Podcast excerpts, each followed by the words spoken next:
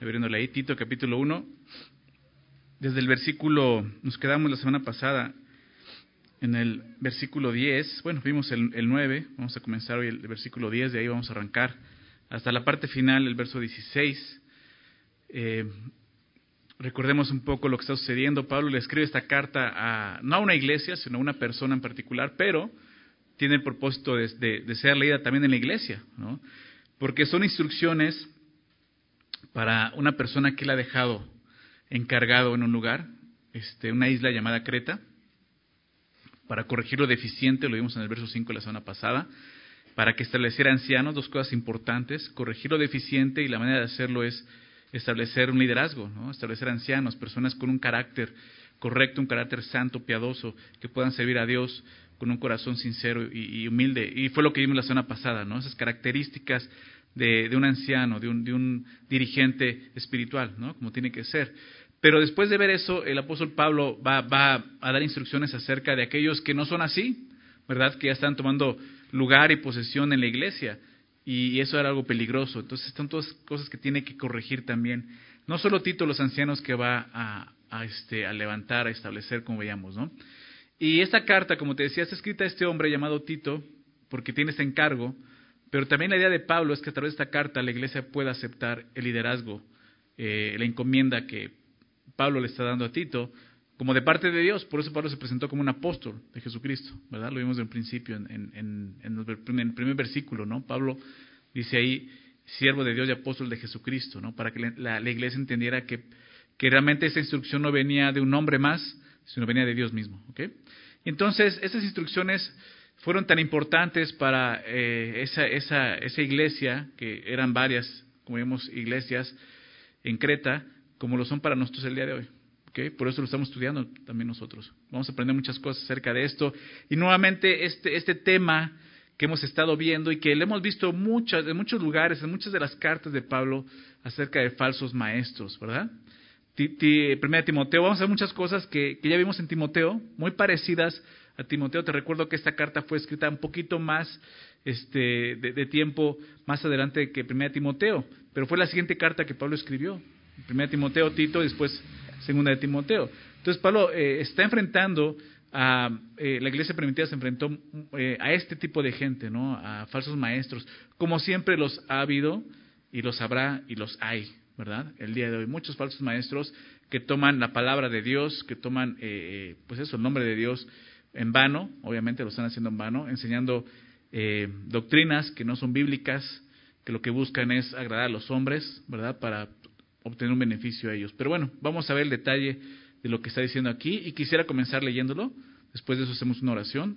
Si estás por ahí, verso 10, Tito 1, verso 10 dice así, porque hay aún muchos contumaces, habladores de vanidades y engañadores, mayormente los de la circuncisión, a los cuales es preciso tapar la boca, que trastornan casas enteras, enseñando por ganancia deshonesta lo que no conviene uno de ellos, su propio profeta, dijo, los cretenses, siempre mentirosos, malas bestias, glotones ociosos.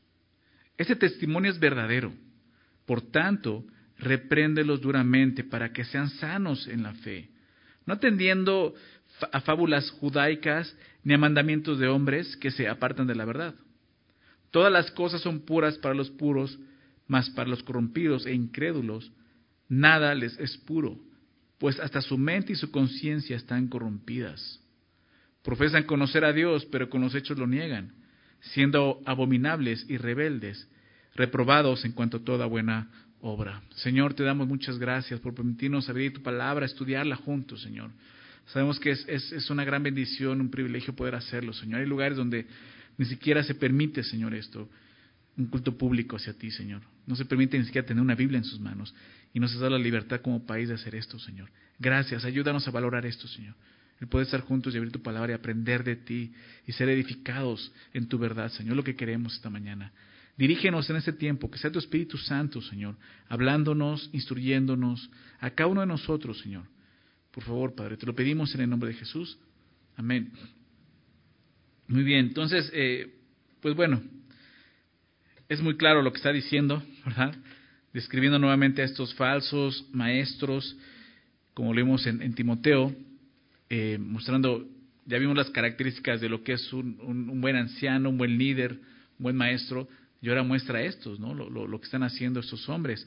Y comienza diciendo esto, dice, porque hay aún muchos contumaces, ¿no? Y, después de mencionar a los que contradicen, contradicen la verdad, que es el verso 9, déjame leer el verso 9, Habla del hombre, cómo tiene que ser el hombre eh, anciano, el hombre de Dios, retenedor de la palabra fiel, tal como ha sido enseñada, para que también pueda exhortar con sana enseñanza y convencer, dice, a los que contradicen. ¿no? O sea, Pablo aquí deja algo claro. Hay, hay, hay hombres que están contradiciendo, ¿verdad? Y tienen que ser convencidos. Y por eso dice esto, porque hay aún muchos contumaces. Después de mencionar esos contradicen, el apóstol Pablo continúa describiéndolos a esos hombres contumaces dando instrucciones de cómo tratar con ellos, es lo que está diciendo a, Tito. ¿no? Si de por sí a veces es, es difícil, ¿no? Este, como, hablo como pastor, ¿no? Es difícil tratar, ¿no? En la iglesia eh, con los pecados de, de, las personas, ¿no? A veces las personas cuando son confrontadas no reciben la confrontación, eh, pues correctamente, con humildad, ¿no? Y, claro, ¿no? Creo que a todos nos pasa eso. No nos gusta que nos llamen la atención, ¿verdad? nos molestamos muchas veces cuando nos llaman la atención, pero después de un tiempo lo valoramos, ¿no? Y damos gracias también por eso. Pero imagínate a algunos que son contumaces, algunos que, que simplemente están lejos de la verdad, como los describe aquí, pues más difícil, pero Tito tenía que corregir estas cosas, ¿ok? Ahorita vamos a ver por qué era importante esto. Por eso le dice, hay aún muchos, muchos hombres así. Por el contexto entendemos que se refiere a, falsos maestros. ¿no? Cuando habla de, de, muchos contumaces, no está hablando de gente en la iglesia, ¿sí? Congregantes en la iglesia, está hablando de los maestros, ¿sí? Pablo está hablando de hombres con poder, digámoslo así, dentro de la iglesia, porque ya tienen cierto poder al estar hablando y predicando. Por eso es tan importante. ¿no? Una persona que está delante de una congregación enseñando, realmente tiene, tiene un poder de influenciar a las personas. Por esa persona tiene que estar totalmente eh, eh, subordinada, sujetada a quién, a Dios a su palabra lo que no estaban haciendo estos, estos, estos hombres. ¿no? Por eso los llama así. El peligro más grande espiritualmente siempre viene desde el interior de la iglesia. No son personas que están fuera de la iglesia, no son ni siquiera incrédulos, ¿verdad? Son personas que están en la iglesia dirigiendo a la iglesia y ese es un grave problema. Por eso es que él, él tiene que tratar con esto. Y es notable que, que el apóstol Pablo mencione que dice así, hay aún muchos, ¿verdad?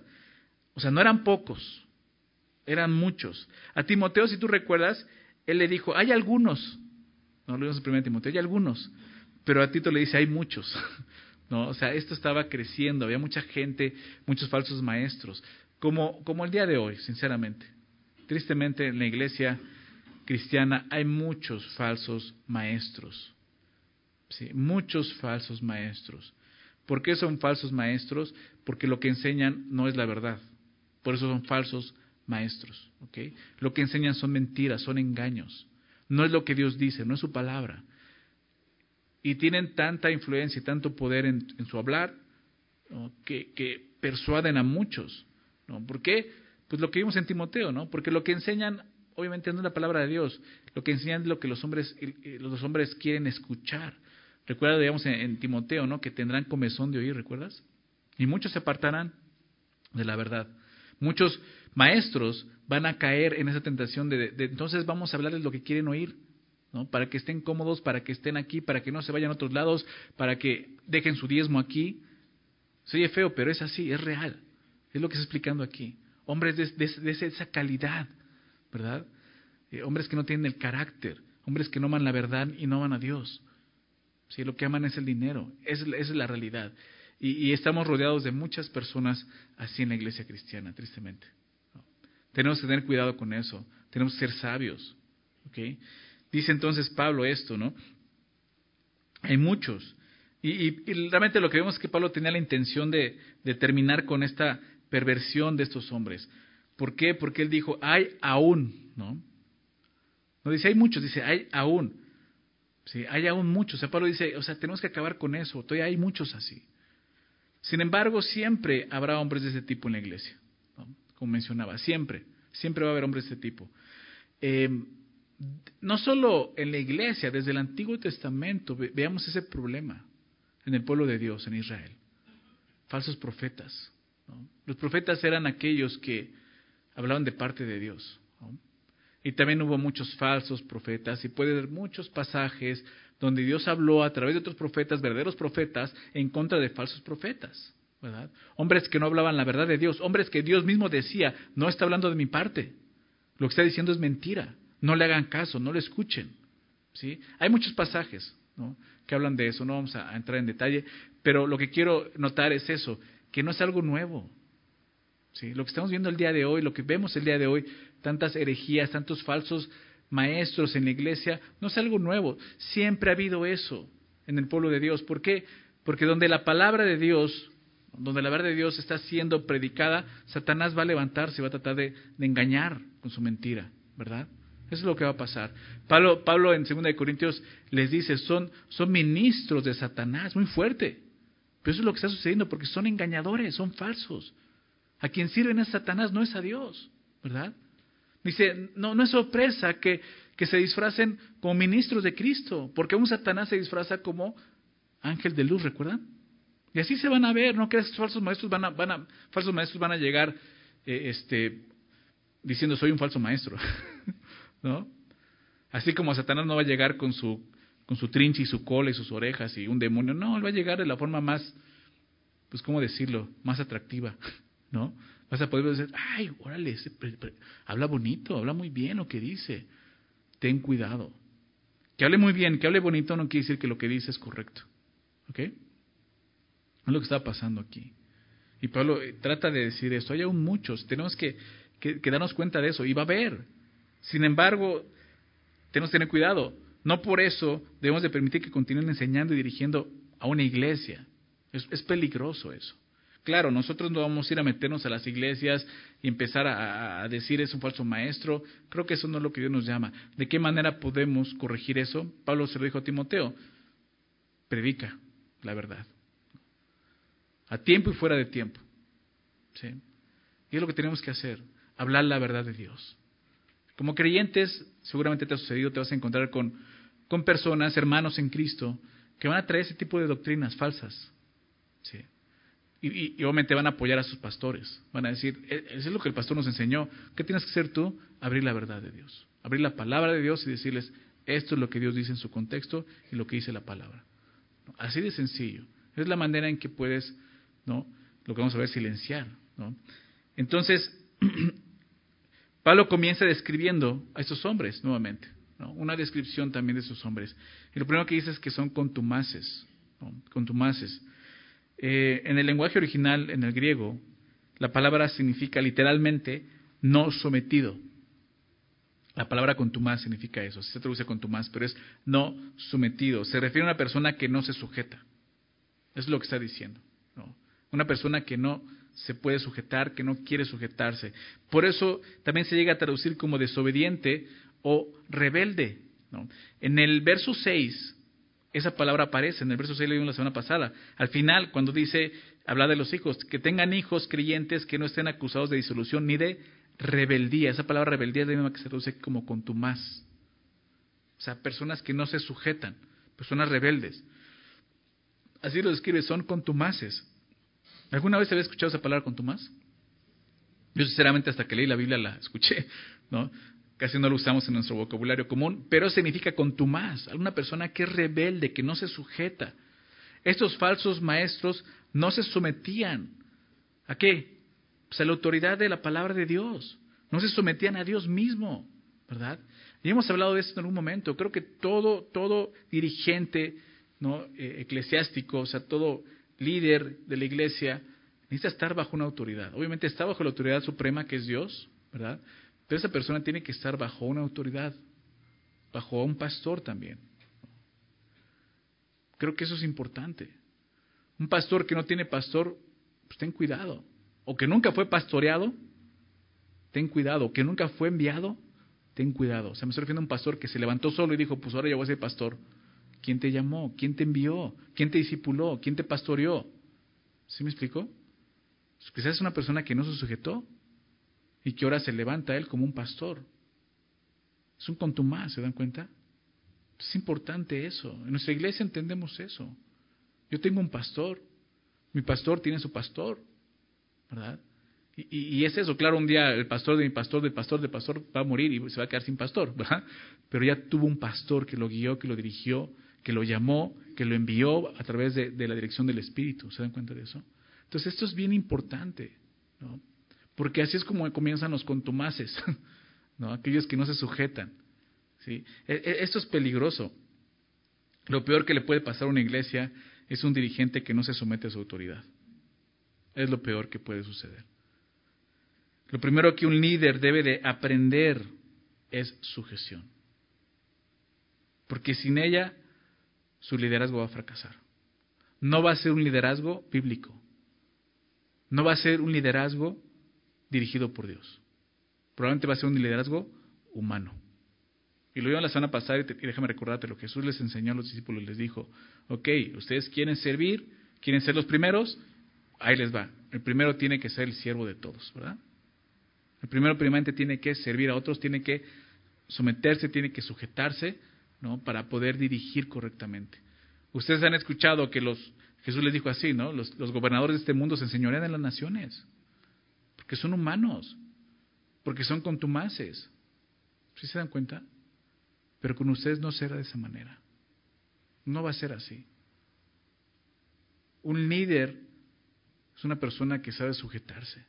Porque si no, su liderazgo, imagínate, si no entiende la sujeción, su autoridad la va a usar de una forma incorrecta. ¿Sí? Y va a enseñarse de las personas. Cuando tú estás bajo sujeción, entiendes lo que es eso. Y tu liderazgo cambia totalmente. Tu autoridad es una autoridad bíblica. No vas a buscar enseñarte de la gente, sino vas a buscar servirles correctamente. Entonces un problema grave es este. Eran contumaces, no sujetaban. Como creyentes debemos de considerar eso, ¿no? El valor de, de la sujeción. Dios ha ordenado diferentes autoridades, tú lo sabes, en la vida de sus hijos, en nuestras vidas. No solo, no solo en la iglesia, claro, tenemos autoridades en la iglesia, pero autoridad en el hogar, piensa en eso, autoridad en el hogar. Si eres hijo, estás bajo autoridad en tu hogar. Tus padres son tu autoridad. ¿no? Si eres mujer, tienes una cabeza en tu hogar, estás bajo una autoridad. O sea, hay un orden que Dios puso, y no solo en la, en la casa, ¿no? En, el trabajo. O sea, si, si, tú, si tú no eres el dueño, probablemente tienes un jefe y estás bajo una autoridad. La misma sociedad en la que vivimos. Estamos bajo autoridades que Dios ha puesto. Y es triste ver cómo nuestra sociedad, cada día que pasa, no está valorando lo que es la sujeción, al contrario. Es más contumaz. Cada día es más contumaz. No me voy a sujetar a esas personas. Yo no me voy a sujetar.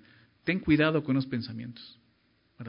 Muchas veces basamos nuestra sujeción en, en, en, pues sí, en la autoridad o liderazgo de la persona, cómo la persona está llevando su autoridad o liderazgo. Si está gobernando bien, yo me voy a sujetar. Si no gobierna bien, yo no voy a sujetar. Ten cuidado con ese pensamiento. Porque Dios nos llama a someternos a las autoridades, ¿verdad? No porque ellos lo merezcan o lo necesiten, sino porque tú y yo necesitamos aprender sujeción. Nuestro corazón necesita aprender y valorar lo que es la sujeción para poder ser guiados por Dios principalmente. Porque si nuestro corazón ya hay rebeldía en ese sentido, no tardaremos en rebelarnos en contra de Dios y su palabra. ¿Se me explicó? Entonces, importante esto, ¿no? Valorar lo que es la sujeción.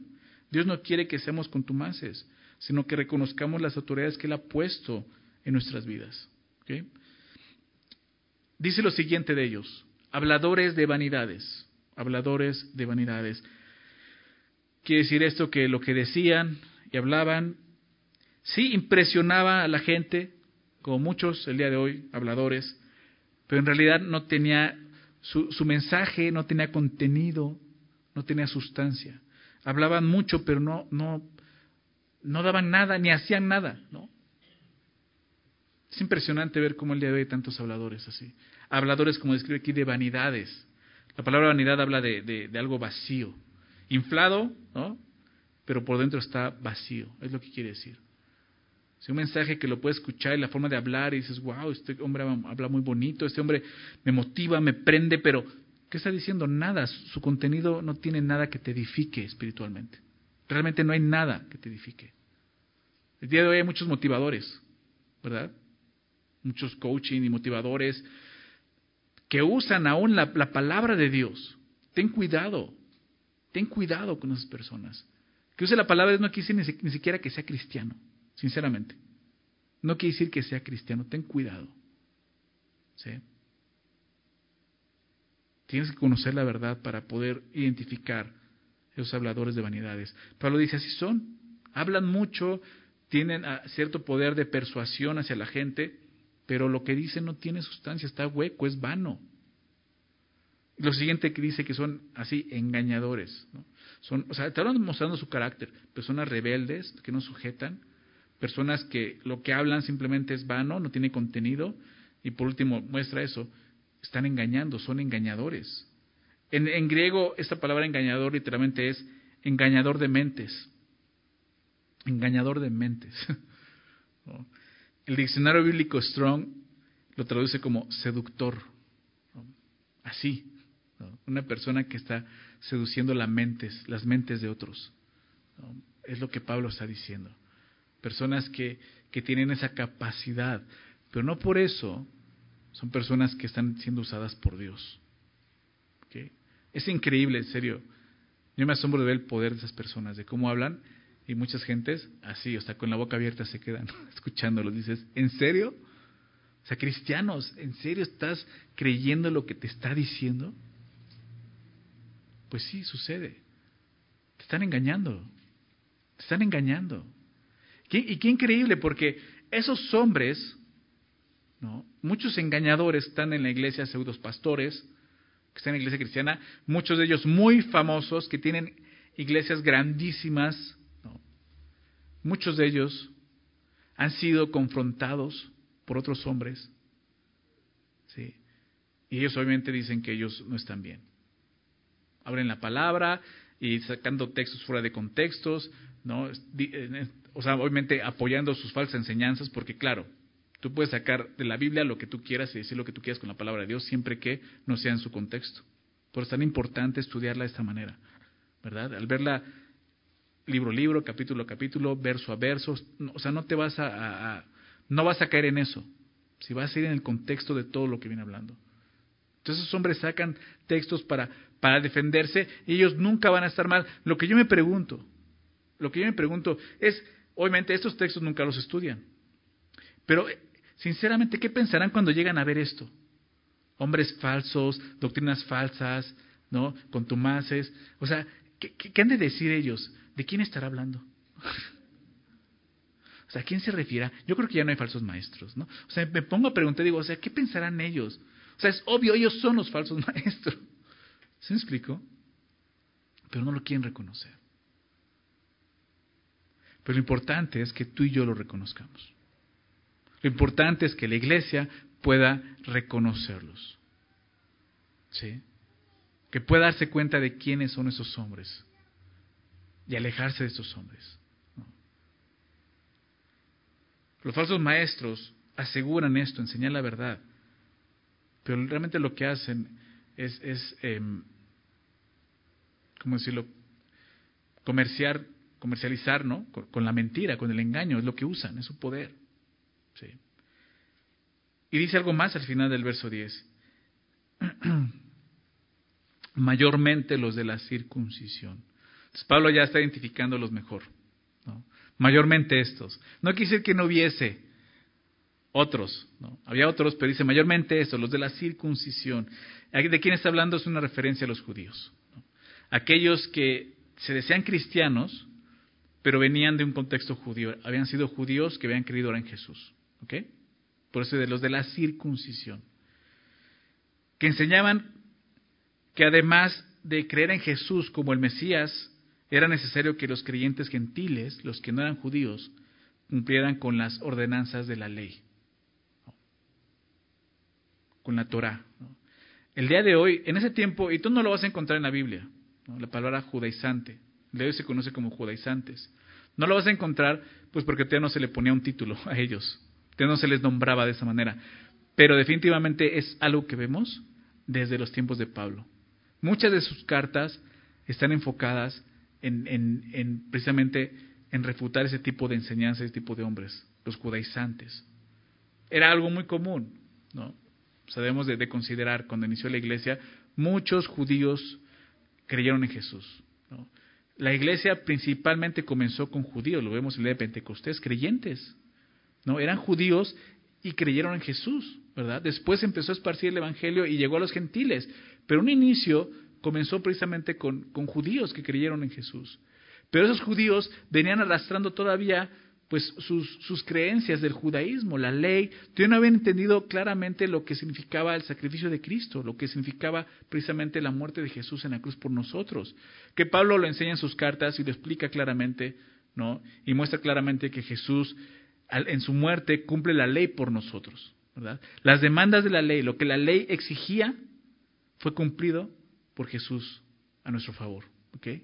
¿No quiere decir que la ley entonces ya no tiene ningún sentido para nosotros? Claro que sí. Hay muchas cosas en la ley que nos funcionan al día de hoy para poder conocer a Dios, para poder agradar a Dios. Pero hay cosas que ya no tienen significado, ya no tienen ni razón para seguir haciéndolas. ¿Ok?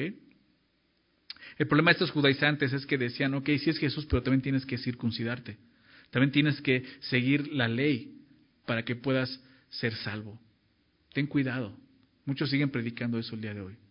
Siguen habiendo estos falsos maestros, muchos, judaizantes, que, persuaden a muchos de esta manera. Y se vuelven. Yo he conocido a, a, personas en la iglesia que se han ido de ese lado y dices, ¿en serio? Estuviste en la doctrina. Esas cosas, o sea, en la Biblia lo puedes ver, cartas como Gálatas. Gálatas es una carta que, que refuta esa doctrina totalmente. Segunda de Corintios habla también de ellos. Muchos, muchos cartas en, la palabra de Dios, muchas, muchos pasajes hablan de ese tipo de doctrinas judaizantes. Primero Timoteo también ha dirigido un poco hacia, hacia allá. Y Pablo dice eso. Mayormente los de la circuncisión, estaba pasando eso.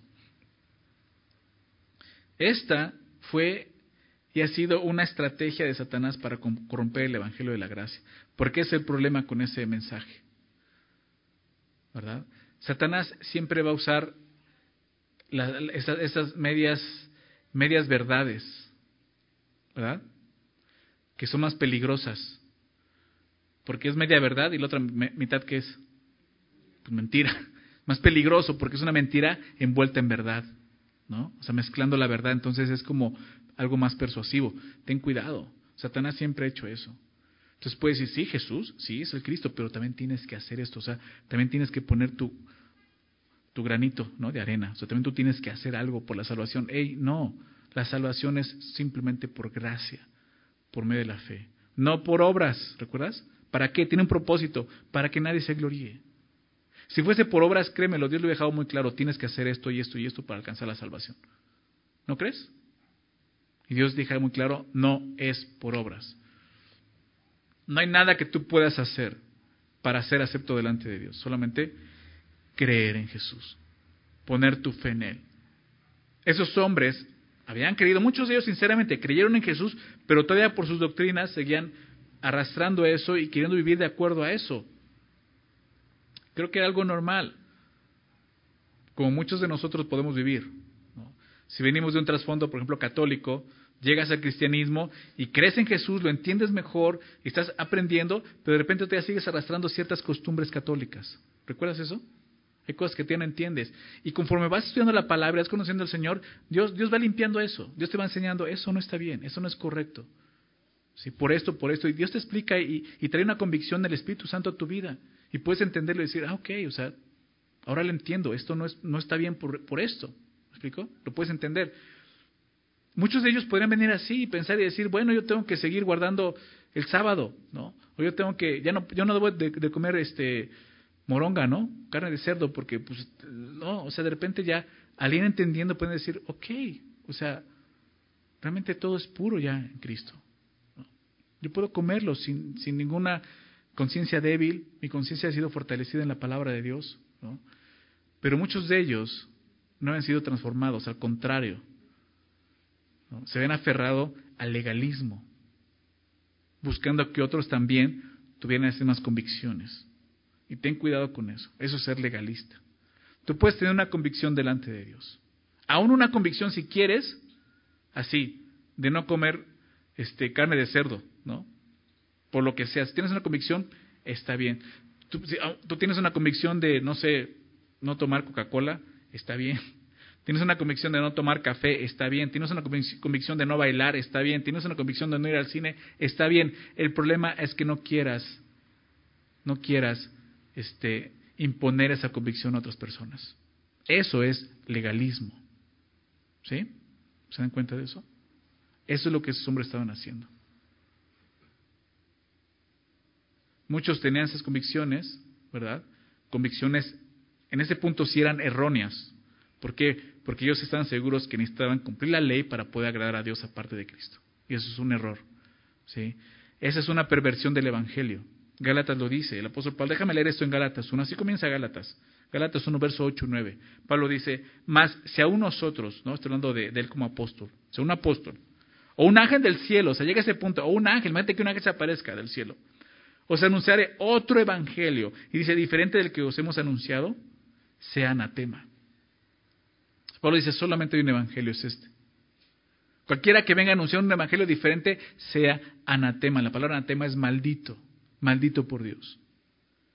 Y lo vuelve a decir, como antes os hemos dicho, también ahora lo repito, si alguno os predica diferente evangelio del que habéis recibido, sea anatema. O sea, ¿cuántas personas que están dirigiendo una congregación el día de hoy son anatemas delante de Dios por esto? predicando otro evangelio que no es el evangelio de Jesucristo. Evangelio de la prosperidad, evangelio de la salud. ¿no? Ten cuidado. Eso no es el evangelio. El evangelio de Jesús lo conocemos. Jesús no vino para resolver tus problemas económicos, para darte riqueza, para darte salud. Jesús vino para salvarnos del pecado.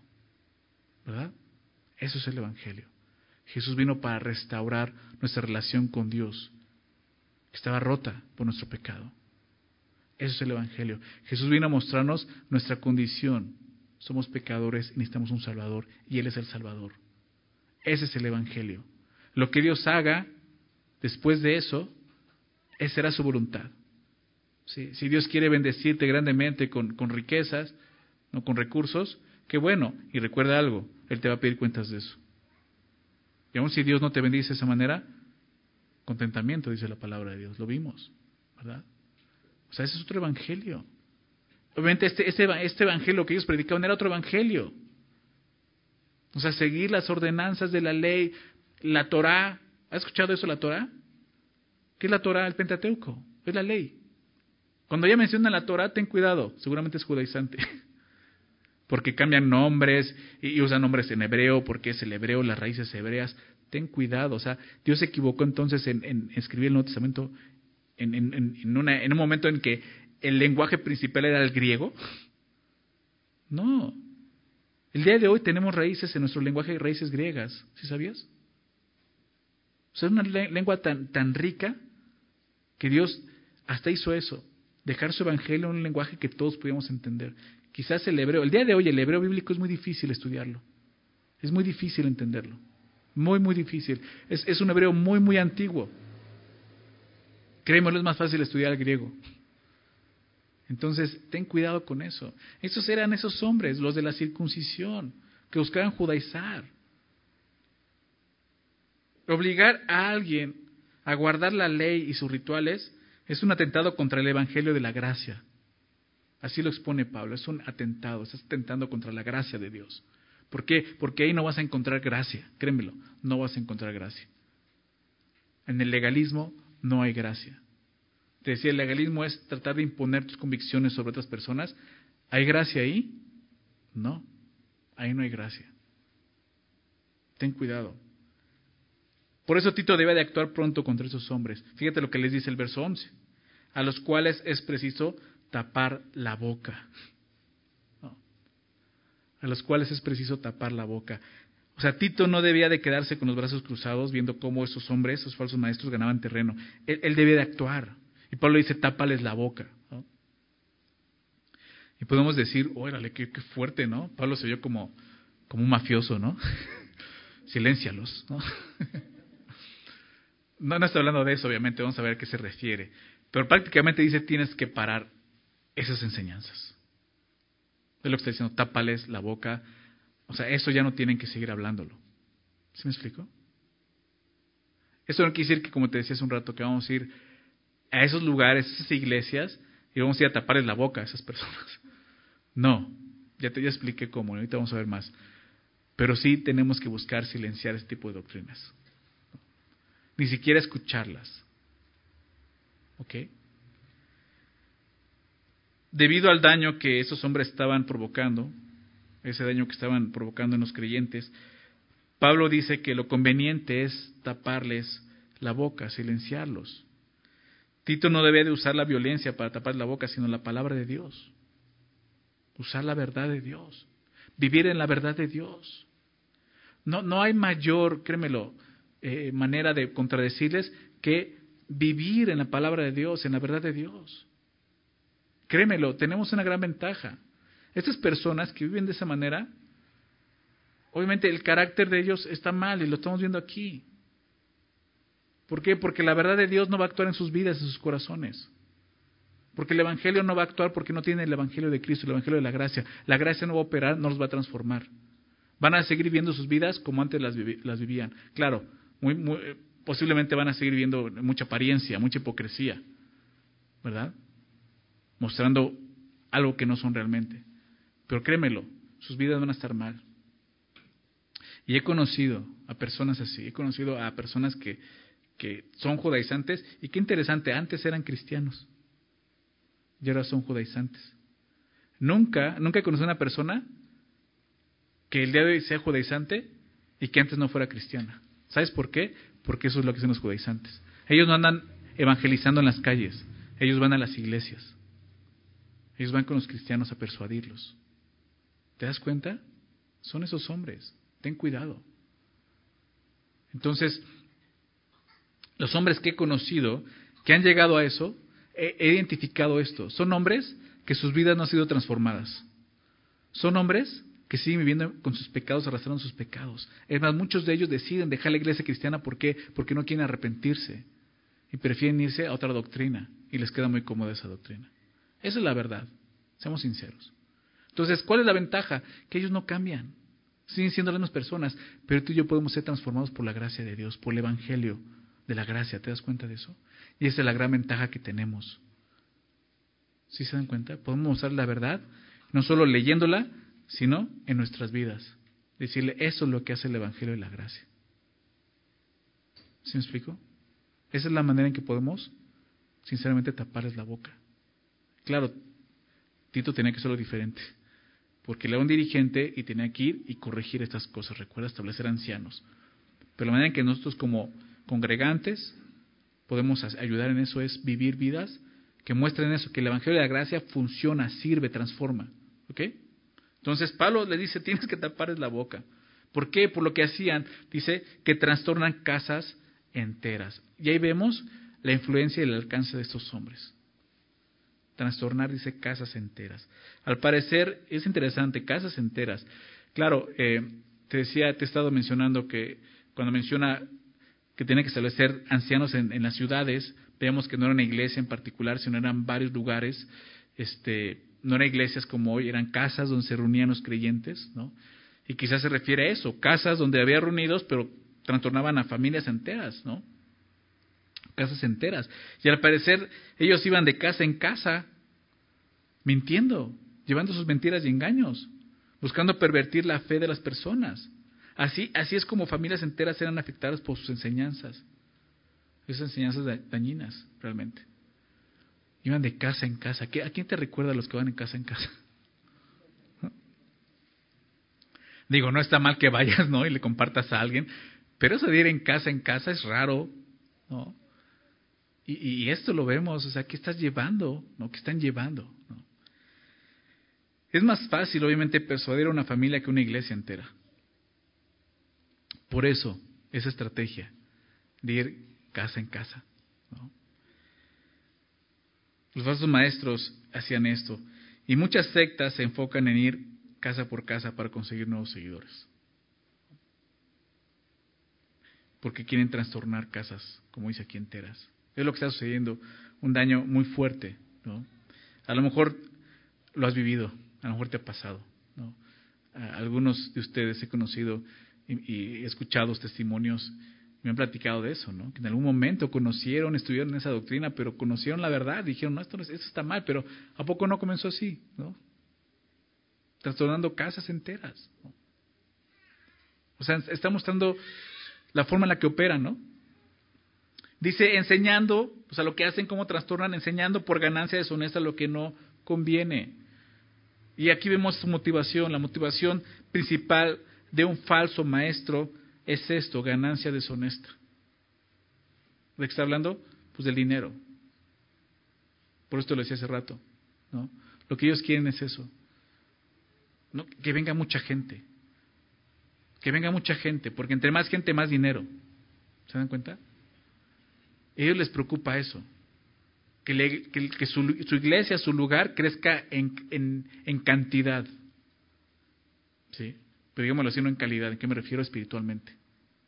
Ellos, ellos no les interesa que tú seas edificado en la verdad. Por eso van a predicar que otra cosa interesante que atraiga más gente y a gente y a gente con comezón de oír. Porque lo que quieren es la ganancia, lo que tú me puedes dejar. Y por eso tanto énfasis, ¿verdad? En el dinero. O sea, en serio, son, son tan, tan, ¿cómo decirlo? Eh, se fue la palabra, o sea, es tan claro lo que hacen que hasta en sus predicaciones, o sea, lo ves cómo están extorsionando a la gente. ¿no? O sea, ¿quieres tu milagro? Ven y da a Dios. ¿Quieres la bendición de Dios? Pues tienes que ponerle más cero al cheque, ¿no? ¿Se me explicó? Así, así son de, de, de, cínicos. Pero qué increíble que muchos caen en su engaño. Por eso está escrito esto. ¿Se dan cuenta? Por eso está escrito. Enseñan por ganancia deshonesta. ¿Y qué enseñan? Lo que no conviene, lo que no es conveniente. ¿Sí? El maestro que enseña por dinero tarde o temprano terminará lejos de la verdad, enseñando vanidades y engañando a las personas. Tarde o temprano va a suceder eso. La única motivación de un verdadero maestro que enseña la verdad de Dios debe ser la misma que todo creyente debe tener. ¿Cuál es? La gloria de Dios. No hay más. No hay más. Y he hablado de esto, no quiere decir que un maestro que se dedica a esto no, no, no, no pueda recibir una recompensa. La Biblia habla de eso, lo vimos en Timoteo pero no lo hace por eso, ¿me explico? La única motivación es eso, que Dios sea glorificado, que más personas puedan conocer la verdad a Jesús, que puedan amar a Jesús. Esa es la única motivación que tiene que existir en nosotros. No hay más que eso. No hay más que eso. Ellos lo hacían por ganancias deshonestas. Y, eso, ¿no? Como te decía, enseñaban cosas que no convienen. El mensaje de estos falsos maestros son cosas que no convienen. No necesariamente cosas pecaminosas. Créemelo, no son tan tontos para enseñar así. Pero sí cosas que no convienen, cosas que no van a edificar. Creo que se refiere a eso. El llamado de cualquier ministro que enseña es edificar a los creyentes en la fe en Dios. ¿Estás de acuerdo? Es el llamado. Pero esos hombres enseñan cosas que no convienen. Qué triste, ¿no? Muchos siguen enseñando cosas que no convienen. Y creo que por eso la iglesia cristiana está tan, tan afectada el día de hoy, tan enferma, porque realmente está desnutrida, con enseñanzas que no convienen, que no edifican, que no les animan, que no los llevan a, a lo eterno, a considerar lo que, lo que sigue. Personas que, que siguen viviendo en el, en el aquí y ahora, en lo temporal, pensando que de eso se trata la vida cristiana. Claro, tenemos que vivir de una forma diferente, pero, o sea, lo mejor está por venir, lo sabemos. ¿no? Y es eso. Vamos a continuar, verso 12. Fíjate lo que dice ahora. Uno de ellos, un cretense, está hablando de eso, su propio profeta dijo, los cretenses siempre mentirosos, malas bestias, glotones ociosos. Este testimonio es verdadero, por tanto repréndeles duramente para que sean sanos en la fe, no atendiendo a fábulas judaicas ni a mandamientos de hombres que se apartan de la verdad. El profeta al que habla Pablo, que menciona Pablo, uno de ellos, su propio profeta, se refiere al filósofo cretense Epiménides, considerado como un profeta religioso de su tiempo. ¿Qué tiempo fue este? 600 años antes de Cristo. Es, ese año, eh, el, siglo sexto, sexto, antes de Cristo, ¿no? Ya pasado mucho tiempo. Pero desde ese tiempo, él dijo esto, los cretenses son así. Él dijo, los cretenses siempre mentirosos. Este dicho se convirtió en un proverbio que simplemente señalaba eso, la mala reputación de los cretenses en general. No sé si sigan así. Yo no conozco ningún cretense ni ido a Creta. Espero que no. Pero en ese tiempo todavía seguirían con esa reputación. Tan malo era el concepto que se tenía de los cretenses que el término cretizo en griego fue creado para expresar el concepto de mentir. O sea, cretizo viene de cretense. O sea, lo que decían es que ser cretense es ser un mentiroso. ¿Recuerdan que vimos en los Corintios que también se usó su nombre como un verbo? Corintiarizar, que era vivir en, la inmoralidad sexual. Aquí era lo mismo, ¿no? O sea, el cretizo es esa persona que es mentirosa. Qué fuerte catalogar una, a, a, una nación, a una sociedad de esa manera, ¿no? ¿Cómo nos dirán nosotros los mexicanos en el mundo, no? Chilangos, ¿no? Nos dicen, bueno, los de la ciudad, ¿no? Que los chilangos dicen que no son los de la ciudad, sino los que llegan a la ciudad. Pero bueno, creo que identificamos, pero imagínense eso, que te identifiquen de esta manera. O sea, los mentirosos, ¿no? Los, los cretenses son los mentirosos. Así, a ese grado. Vivían en la mentira, en el engaño. Entonces, pues, no era, no era, no era este, sorprendente que esos hombres vivieran así, engañando, venían de ahí. No. Pero ¿qué había pasado? ¿Por qué el Evangelio no había impactado sus vidas? ¿Por qué seguían viviendo así? La gente puede catalogarnos así. Y quizás tu vida antes de Cristo era así. Mira, ahí va, el mentiroso. Se la pasa mintiendo. ¿no? Ahorita que mencioné eso me acordé de un amigo. Hace muchos años que, híjole, era verbo, verbo hasta no más no poder, ¿no? O sea, de todo, no le creías ni una palabra, ya sabías que iba a hablar y era puro engaño y mentira, ¿no? Pero, eh, o sea, piensa en eso, cómo te, te catalogaban anteriormente, ¿no? Mentiroso, ¿no? Ahí va el, ladrón, ¿no? O sea, espero que ya no sea así. Porque es el problema con esos hombres. Espero que el Evangelio haya tenido un impacto en tu vida que haya transformado eso. Que el de hoy pueden decir, ahí va el ex mentiroso, ¿no? El ex ladrón, el ex adúltero. Ahora va el cristiano, ¿me explicó? Esos cretenses, creo que el problema es el Evangelio no ha impactado sus vidas de esa manera y siguen viviendo de esa manera. Mentirosos. Pero no solo dice eso, no solo eran mentirosos, eran, eran, dice, eran bestias. Y no solo eran bestias, eran malas bestias. O sea, de por sí creo que bestia no tiene nada bueno. Y no solo eran ociosos, eran glotones ociosos. O sea, lo que dice es fuerte. Al parecer, malas bestias se refiere a comportamientos de estos hombres. Se comportaban como animales salvajes. Es lo que decía su propio profeta. Guiados únicamente por sus apetitos y pasiones. Hace referencia a eso. Un hombre que se comporta como una bestia. La frase, esta frase de glotones ociosos es muy evidente. Habla de personas que les encanta comer, pero no les gusta trabajar. ¿Has conocido personas así? Les encanta comer, pero no quieren trabajar. La Biblia habla de eso. Lo vimos en Tesalonicenses, ¿verdad? Al que no quiera trabajar, pues que no coma, dice Pablo, así de sencillo, ¿verdad? Apártate de esos hombres que andan desordenadamente que no quieren trabajar. Que trabajen, que hagan buenas obras, que trabajen para ellos y para ayudar a otros, dice. Entonces, esos hombres así, glotones ociosos. Recordamos algo, Pablo usa el proverbio de este hombre, pero no está refiriendo a los cretenses, eh, ni siquiera a los cretenses este, creyentes, sino a los falsos maestros. ¿Por qué? Porque yo creo que Pablo confiaba en que el Evangelio estaba impactando la vida de estos creyentes, como te decía. Se está refiriendo a los falsos maestros, siguen siendo así. Esos que se llamaban cristianos, pero engañaban y persuadían a otros en el engaño. Ellos se comportaban como, como dignos cretenses inconversos, ¿no? Así como su profeta los describió. Engañadores, mentirosos, malas bestias, glotones ociosos. Y es la descripción que viene haciendo, ¿no? Glotones ociosos, lo que les importa solo es el dinero, satisfacer su vientre, es lo que buscaban. Pablo dice de esta manera, verso 13, este testimonio es verdadero.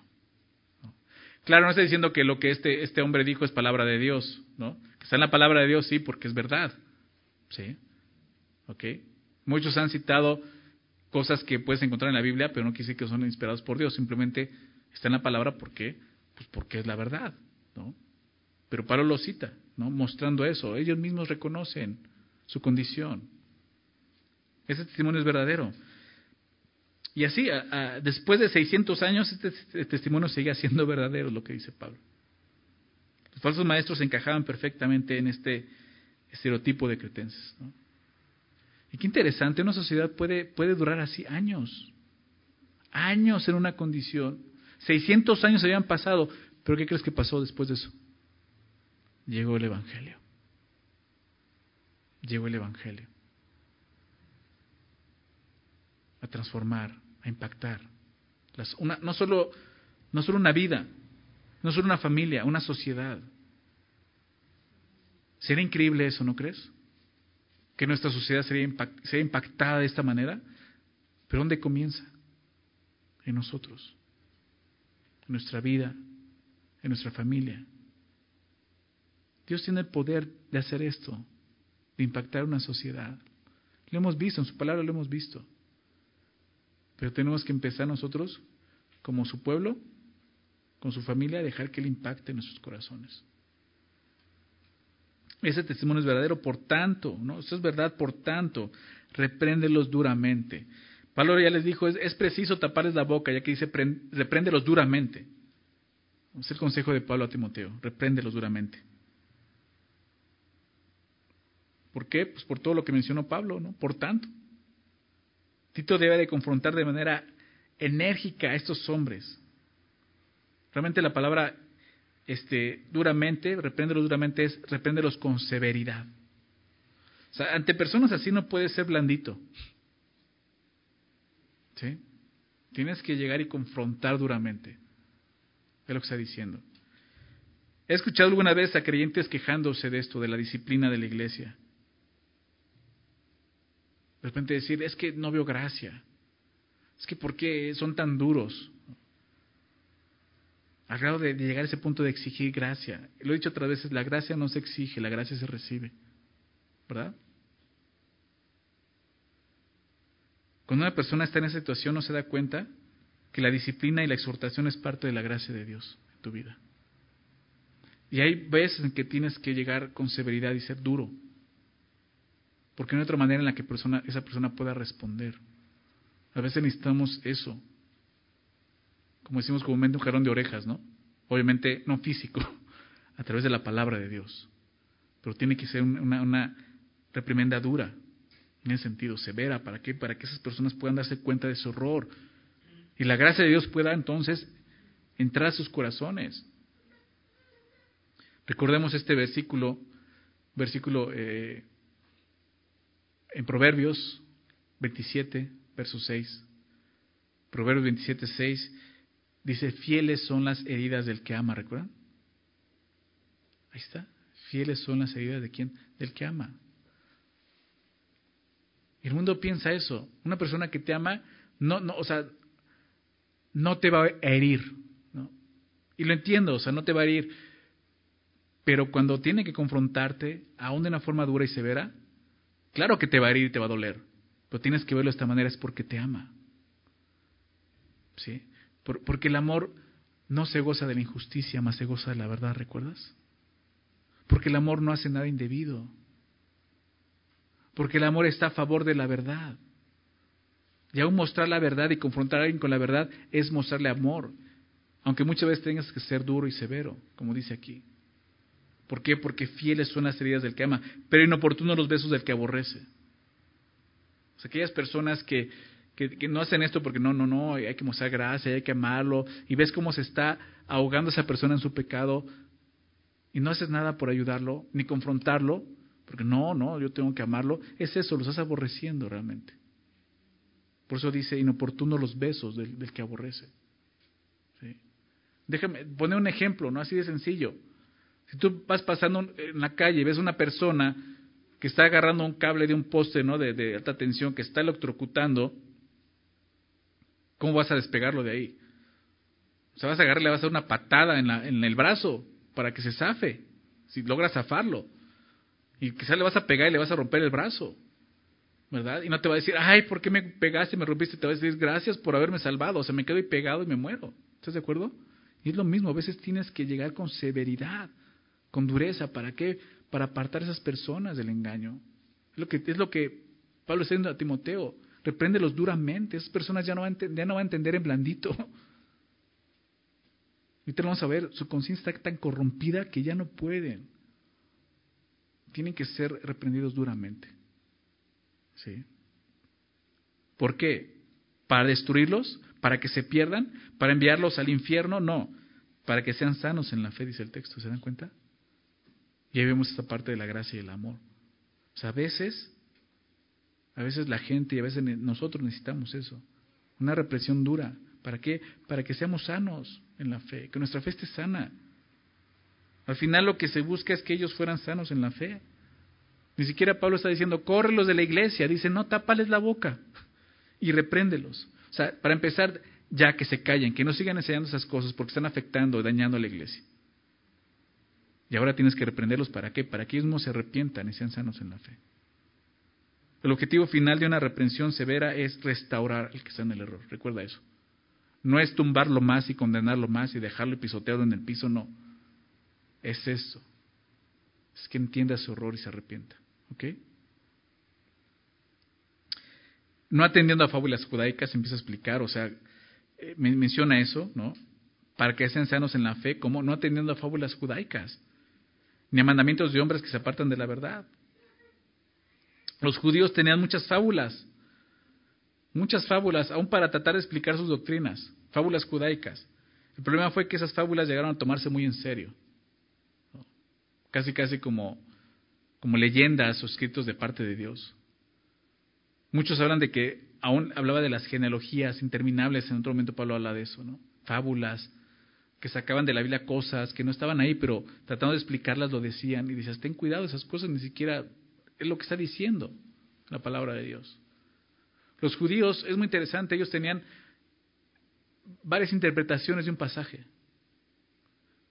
Pero es un error, nos entendemos el día de hoy que solo hay una interpretación. Hay muchas aplicaciones de acuerdo a esa interpretación, pero solo existe una interpretación. Cuando el Espíritu Santo habló, habló, no habló en doble sentido. A ver, digo esto, pero quiero decir esto y esto. No, dijo una cosa en particular y da a entender lo que está diciendo y claro, ahí van a salir muchas aplicaciones para nosotros. ¿Sí me explico? Pero los judíos no eran así, ellos, sacaban muchas interpretaciones. Entonces son fábulas judaicas. ¿Quién está escribiendo? El apóstol Pablo, quien fue Saulo de Tarso, un judío, fariseo. Él conocía todo eso. Por eso decía, pues a mí no van a engañar, o sea, yo sé de dónde viene eso. Dice, son fábulas judaicas. Y dice, mandamientos de hombres. Los rabinos judíos fueron desarrollando muchas leyes y, tradiciones, ordenanzas con, con em, esas pautas legalistas, lo que se conocía como mandamientos de hombres porque no eran mandamientos de Dios. Mucho de esto lo, vimos eh, en los evangelios, en los evangelios lo vimos cuando estudiamos Marcos. ¿No? Un día le preguntaron a Jesús, ¿por qué tus discípulos no se, van no se lavan las manos antes de, comer? Hablando de ese lavamiento, de esa purificación. La ley no hablaba de eso. Ese era un mandamiento de hombres. Jesús les dijo eso. Esos mandamientos de hombres. Jesús les explicó lo que contamina al hombre no es lo que entra, sino lo que sale. ¿Recuerdas? Y es lo que Pablo está hablando aquí. O sea, mandamientos de hombres que se apartan de la verdad. ¿Se dan cuenta? Los mandamientos se apartan de la verdad de Dios. Y los hombres se apartan de la verdad de Dios. Los que siguen esos mandamientos se van a apartar de la verdad de Dios. Estos hombres quizás comenzaron bien, escuchando el Evangelio, atendiéndolo, creyendo en Jesús como el Mesías. Pero al final se apartaron de ella. ¿Por qué? Porque seguían arrastrando fábulas judaicas, mandamientos de hombres. Si queremos tener una fe sana, como vemos aquí, debemos de alejarnos de estas cosas. Fábulas judaicas, mandamientos de hombres. Y vemos eso, lo que te decía, esa doctrina de los judaizantes es eso, regresar a la ley, a cumplir esas cosas, mandamientos de hombres. Pablo termina diciendo esto, verso 15, todas las cosas son puras para los puros, mas para los corrompidos e incrédulos nada les es puro, pues está su mente y su conciencia está corrompida. Profesan conocer a Dios, pero con los hechos lo niegan, siendo abominables y rebeldes, reprobados en cuanto a toda buena obra. Qué fuerte, ¿no? Todas las cosas, hay que entender estos versículos, todas las cosas son puras para los puros. Para poder entender este versículo debemos de verlo en el contexto de lo que está hablando. Los falsos maestros estaban enseñando mandamientos de hombres. Una referencia seguramente a los alimentos. Las cosas que son puras y que no son puras. Tú recuerdas, los judíos tenían muy claro eso. Recordamos la historia de, Pedro, cuando este, ve eh, en este éxtasis que tiene cómo baja el lienzo tres veces, ¿recuerdas? Donde Dios le enseña algo. Dios le dice, mata y come. Le dice, yo no, yo no puedo comer nada impuro entrado en mi boca, en mi cuerpo, Señor. Dice, Pedro, lo que yo he limpiado, no lo llames inmundo. Esa fue la enseñanza de. Y Pedro lo entendió. Y lo empezó a predicar y entendió eso. Dios, el Evangelio no solamente es para los judíos, es para los gentiles. ¿verdad? Esa fue la referencia. Pero uno de los alimentos Dios le está mostrando esto, hey, come todo lo, que está ahí, cómelo. Y era, y era en, ese manto que baja, pues había animales impuros. Y le está mostrando eso. Pero esos hombres seguían trayendo esas ordenanzas. Esto no se debe comer, estos animales impuros no le debes de comer de acuerdo a la ley. Y dice, hey, todas las cosas son puras para los puros. Pero para los falsos maestros había cosas que no eran puras, ¿me explico? Algunos han usado este versículo para justificar su pecado. Pero para mí eso ya no es pecado, es algo puro, entonces cuidado, porque no está refiriendo a pecado. Se refiere a los mandamientos de hombres que tanto enseñaban los falsos maestros. ¿Ok? Realmente eran cosas que Dios ya había hecho puras, pero ellos están diciendo es impuro. Entonces ten cuidado porque Muchos han usado versículos así. Pues para ti es impuro, pero para mí no es impuro. O sea, si es pecado, es pecado. ¿Me explico? No lo llames así. Y lo que el apóstol Pablo está diciendo es que cuando una persona es pura en el interior, mente y corazón, podrá ver todo lo demás con la pureza de la palabra de Dios. Todo, con pureza como la verdad lo enseña. ¿Sí? La pureza interna siempre producirá pureza externa y viceversa. La impureza siempre va a producir impureza. Fíjate lo que dice, más para los corrompidos e incrédulos nada les es puro. Hablando de, sus doctrinas, de los judaizantes. Aún lo que Dios ya ha purificado, no, eso no es puro. Los gentiles no, tienen que purificarse, tienen que cumplir con el rito de la circuncisión, tienen que seguir la ley para ser puros delante de Dios. ¿Sí se dan cuenta de lo que está diciendo? Mas para los corrompidos, incrédulos, nada les es puro. Y, Pablo llega al punto de decirles, no solo están corrompidos, son incrédulos, realmente ni siquiera han creído en el Evangelio. Nada les es puro. ¿Sí? Aquellos que no son puros de mente y corazón, todo lo verán igual, impuro, impuro. Es, la descripción de una mente legalista, ¿se dan cuenta? Una mente corrompida que todo lo ve como impuro. Tomas café, es impuro. Ves televisión, es impuro. Vas al cine, es impuro. Bailas, es impuro. Obviamente, reggaetón sí es impuro. Obviamente, por favor. Hay cosas, hay películas en el cine que también son impuras. O sea, tienes que considerar. O sea, tú, tú tienes una conciencia. Tienes el Espíritu Santo quien te guía. ¿Me explico? Y un legalista te priva de eso. Un legalista quiere ser la voz del Espíritu Santo hablándote, ¿me explico?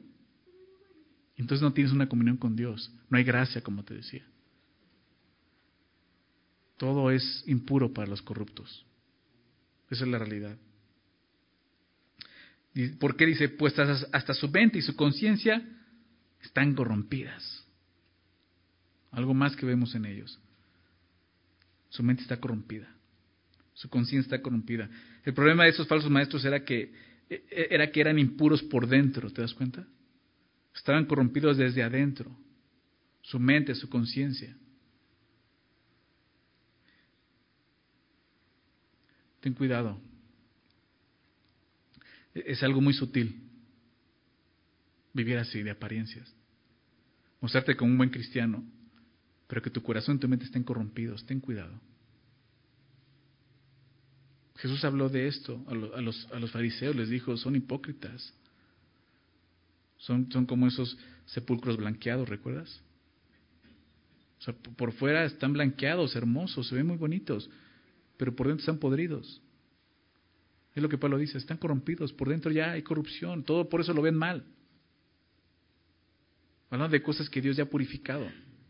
Y, Pedro, siendo judío, se, enfrentó con eso, en Hechos, ahí donde decía, viendo ese lienzo bajar y ver eso y decir, no, Señor. Y cuando Dios le dijo, hey, yo ya lo purifiqué. Y Pedro dijo, ok, lo entendí. No siguió aferrado a esa creencia, ¿te das cuenta? Dejó que Dios y la gracia de Dios transformara aún su mente y su conciencia. Esos hombres no seguían igual. Y el amor al dinero, como vimos, los empujaba a enseñar falsas doctrinas y a vivir vidas falsas. El resultado de, eso es una conciencia corrupta, una conciencia que, que ya no les molesta, como hemos estudiado, una conciencia que está ahí, que ya no, no escuchas, corrupta y está a punto de ser cauterizada, como Pablo lo menciona también. Aunque decían conocer a Dios, su corrupción revelaba su verdadera naturaleza. Por eso dice el verso 16, profesan conocer a Dios. O sea, dicen que conocen a Dios, pero con los hechos lo niegan. El legalismo nunca te permitirá tener una vida, una, una, una verdadera relación con Dios, un verdadero conocimiento de Dios. Porque la única manera que Dios ha establecido para relacionarnos con Él es la gracia. ¿Se lo ven? Es la única manera. Por eso dice, profesan conocer a Dios. Pablo, siendo Saulo de profesaba conocer a Dios. Pues se encontró con la gracia de Jesús. ¿Verdad? En el camino de Damasco, cuando vio a Jesús, él entendió, o sea, dijo, ¿quién eres, Señor? Y él entendió que debe estar muerto en este momento. Y vio la gracia de Dios dándole vida, llamándolo y lo transformó. Y él decía conocer a Dios. Él decía que lo que hacía lo hacía por Dios. Pero cuando fue confrontado, entendió y dijo, estoy mal. El problema es cuando alguien es confrontado de esa manera y dice, no, estás mal tú. Esa no es la verdad. Yo conozco a Dios. Hacían esos hombres, profesan conocer a Dios, pero realmente sus vidas negaban a Dios. Negaban ese conocimiento de Dios. No es extraño esto. Déjame leer lo que el apóstol Juan escribió también en su primera carta. Primera de Juan capítulo 2, versículo 4.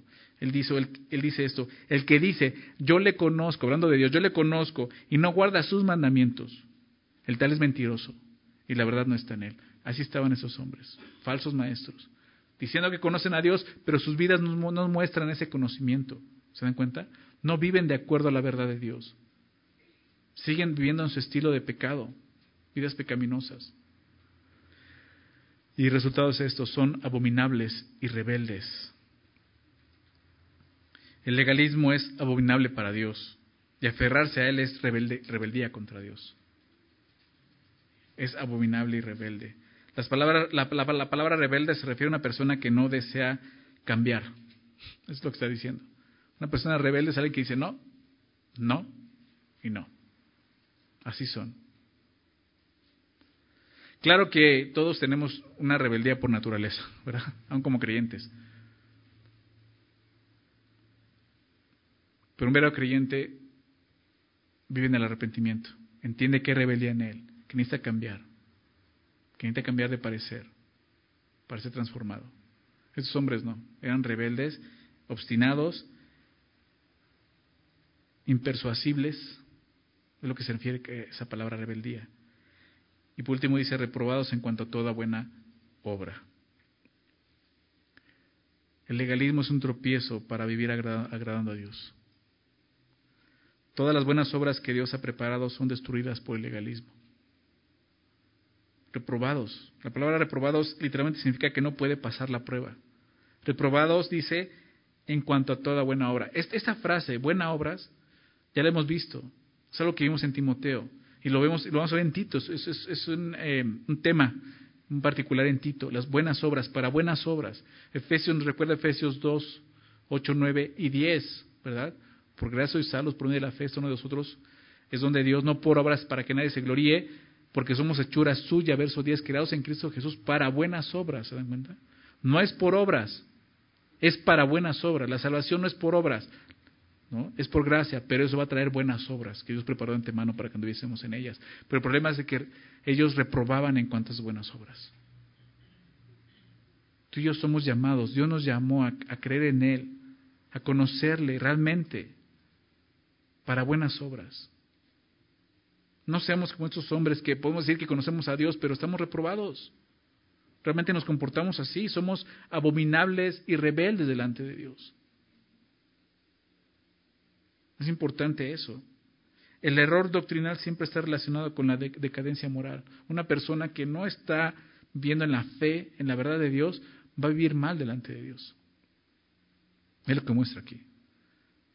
Qué triste ver eso, ¿no? Profesa conocer a Dios, pero su vida no lo muestra. Es lo que está diciendo. Hablamos de falsos maestros, pero eso lo podemos ver en nuestras vidas el día de hoy. ¿Cómo estás viviendo? ¿Realmente tu, vida puede reflejar el Evangelio? ¿Puede reflejar a Cristo? ¿Realmente tú te jactas de decir yo conozco a Dios, soy creyente, yo voy a la iglesia todos todos los domingos, mi discípulo, etcétera, yo conozco a Dios, pero tu vida sigue siendo igual o peor que antes de Cristo? Ten cuidado, puede ser de, estos, de, esos hombres. Y, recuerda lo que dice, es, es abominación delante de Dios, es rebeldía. Y estás reprobado delante de Dios. La gracia de Dios tiene el poder de transformarnos. La gracia de Dios puede ayudarnos a vivir vidas aprobadas delante de Dios, vidas agradables, vidas en sumisión, vidas que, sean útiles para el Señor. Pero tenemos que considerar esto. Normalmente vemos una lista, vemos estos hombres reprobados, hombres malos, el carácter de hombres así, falsos. Pero Dios quiere que seamos verdaderos hombres y mujeres en Cristo. ya lo vimos la semana pasada. Solo quiero recordarte esto, la gracia de Dios, y lo vamos a ver este, más adelante, un tema también eh, oportuno, y, así le pusimos el título de esta serie, ¿no? La gracia de Dios no porque muestra eso, la gracia de Dios tiene el poder de transformar a cualquier persona. A tapar la boca, a reprender, pero es la gracia que va a obrar. Busquemos eso. Antes de en otros, busquémoslo en nosotros mismos. Deja que la gracia de Dios tape tu boca. Si lo que vas a hacer o decir no agrada a Dios, deja que la gracia de Dios haga eso. Deja que la gracia de Dios te reprenda estás tropezando en algún pecado. Deja que la gracia de Dios cambie tu vida y tu corazón. Dios quiere transformarnos. Dios quiere quitar ese dicho que muchas veces hemos llevado, ese proverbio que nos ha identificado, como mentirosos, como mujeriegos, como borrachos, drogadictos, y que ahora podamos vivir en la gracia y que la gente pueda decir, hey, esa es una nueva, una nueva creación, una nueva persona. Y todo para la gloria de Dios. ¿okay? Vamos a orar, vamos a terminar eh, con una oración, ¿ok?